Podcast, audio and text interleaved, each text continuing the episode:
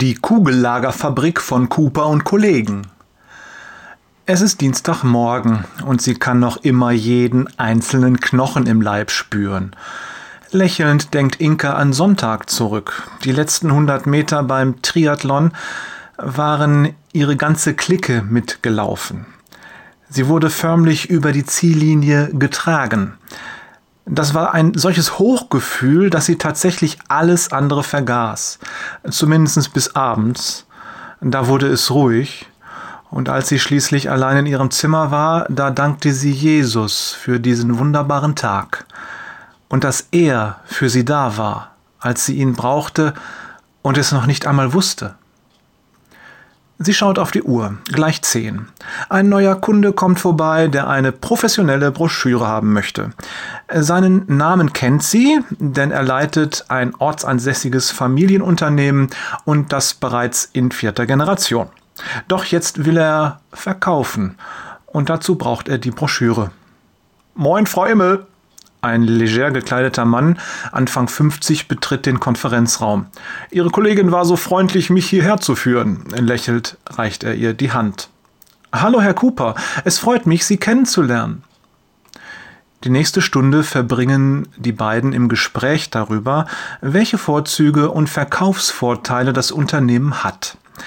Es stellt sich heraus, dass die Firma sehr gut positioniert ist und hervorragend läuft. Ein Verkauf sollte kein Problem sein. Ich schreibe gleich morgen das Exposé, sagt Inka am Ende des Gesprächs, und bringe das zu unserem nächsten Termin mit, wenn wir die Fotos machen. Was halten Sie von Freitagvormittag? Pünktlich um elf fährt Inka auf das Werksgelände der Cooper und Kollegen Kugellagerfabrik. Ihr Klient wartet schon ungeduldig. Bereits am Abend vorher hatte Inka ihm das fertige Exposé gemailt und so kommt er gleich zur Sache. Gut, dass Sie da sind, Frau Immel. Wir müssen dringend reden. Ups, was ist denn nun los? wundert sich Inka. Hab ich irgendwas falsch gemacht? Kurz darauf sitzt sie Herrn Cooper an einem luxuriösen Besprechungstisch gegenüber. Frau Immel, beginnt dieser sofort das Gespräch. Ihr Exposé habe ich gestern Abend bekommen. Vielen Dank dafür.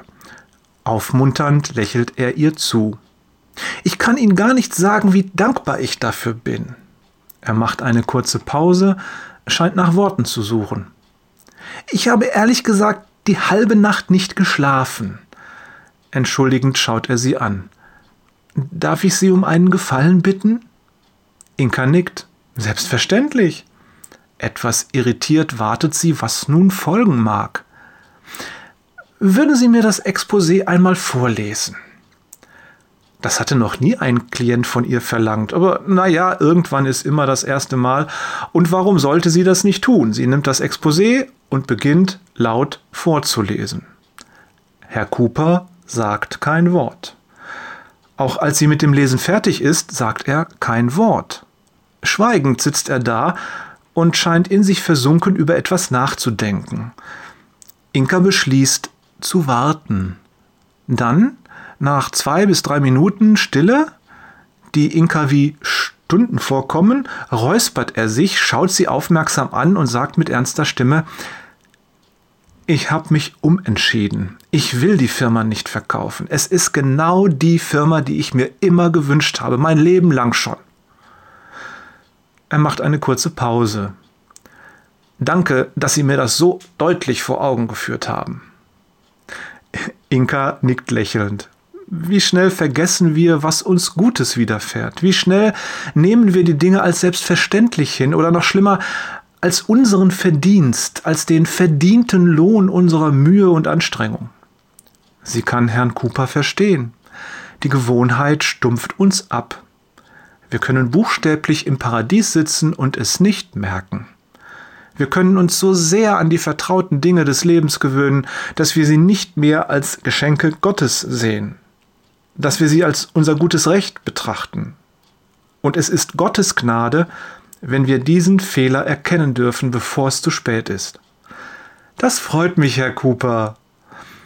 Sie überlegt, ob sie etwas sagen soll, dann fasst sie sich ein Herz Darf ich Ihnen auch etwas sagen, Herr Cooper?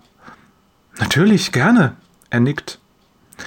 In der Bibel gibt es eine Stelle, da macht Jesus deutlich, wie wichtig die Dankbarkeit für unser Leben ist und wie schnell wir das vergessen. Doch ohne Dankbarkeit wissen wir den Wert einer Sache nicht zu schätzen und werden ihn letztendlich verlieren. Ich glaube, das haben Sie gerade erlebt. Herr Cooper lächelt. Naja, sagt Inka, ich bin froh, dass Sie gerade noch die Kurve gekriegt haben. Sie zögert. Noch einmal fasst sie sich ein Herz. Vielleicht haben Sie Lust, am nächsten Sonntag in den Gottesdienst zu kommen, da geht es sehr viel um Dankbarkeit. Liebe Wochenendgrüße von Jörg, sind wir nicht alle ein bisschen Cooper, Peters und Thorsten? Ja, war da. PS. In Lukas 17, die Verse 15 bis 18 steht folgendes. Einer von denen, die er geheilt hatte, kam zurück, als er sah, dass er geheilt war. Er pries Gott mit lauter Stimme, warf sich vor Jesu Füßen nieder und dankte ihm. Dieser Mann war ein Samaritaner. Jesus sagte, sind denn nicht alle zehn gesund geworden? Wo sind denn die anderen neun? Ist es keinem außer diesem Fremden in den Sinn gekommen, zurückzukehren und Gott die Ehre zu geben?